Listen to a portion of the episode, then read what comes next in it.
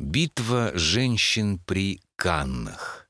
Август 2009 Дорогой Тимати, я тебя очень люблю. Завтра я ухожу на войну. Наш полк стоит лагерем Ниццы. Перед отбоем поела чуть пиццы. Разглядывала 707 твоих фото в своем новом фото. Какой ты сильный, храбрый, какой смешной и забавный, как ты ловко мыл пол, наливал себе валидол, узнав, что уже завтра обещал меня ждать и не ревновать к моему сержанту.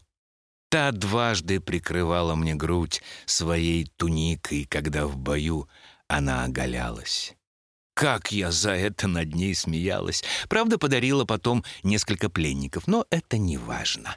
Готовясь к битве, мы доехали до Кан. Немножко штормило. Как много кругом этих женщин, словно со всей вселенной пчелиный рой, слетелись на последний и решительный бой. Завтра будет жарко. Даже чуть испугалась за тебя. Как ты, если что, будешь один? Снова подашься в сети? Одичаешь? Разучишься говорить? Ну да ладно. Рабы покупали им пики, щиты, латы, особенно в моде в этом сезоне сиреневые. Не помню, какой дизайнер, тот же, что в прошлом был красным, может, чуточку розоватым. Они такие дикие, я даже побрызгала на них духами, они визжали и царапались. Я бы задала им трепку, но берегу силы. Купила только палицу и дубину, на всякий случай. Но в другом магазине. Многие прибыли в Канны на авианосцах. Побогаче на F-16, многие на Су-35, парковки забиты танками. Немного взвинченная атмосфера. На улице все чаще вспыхивали перебранки, наускивали рабов на врагов.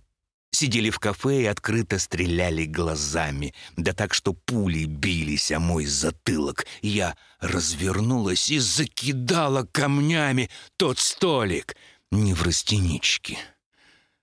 Чтобы успокоиться, мы с подружками выпили по бутылке французского вина с мороженым и булочками. Понемножку отошло. Теперь вернулась и пишу письмо. Целую. Поливай мое дерево любви в Эдеме. Если засохнет, убью.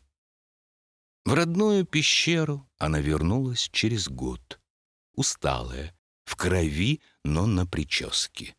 Его скелет лежал у самого порога, обглотанные банки пива и тряпье. Но дерево любви цвело.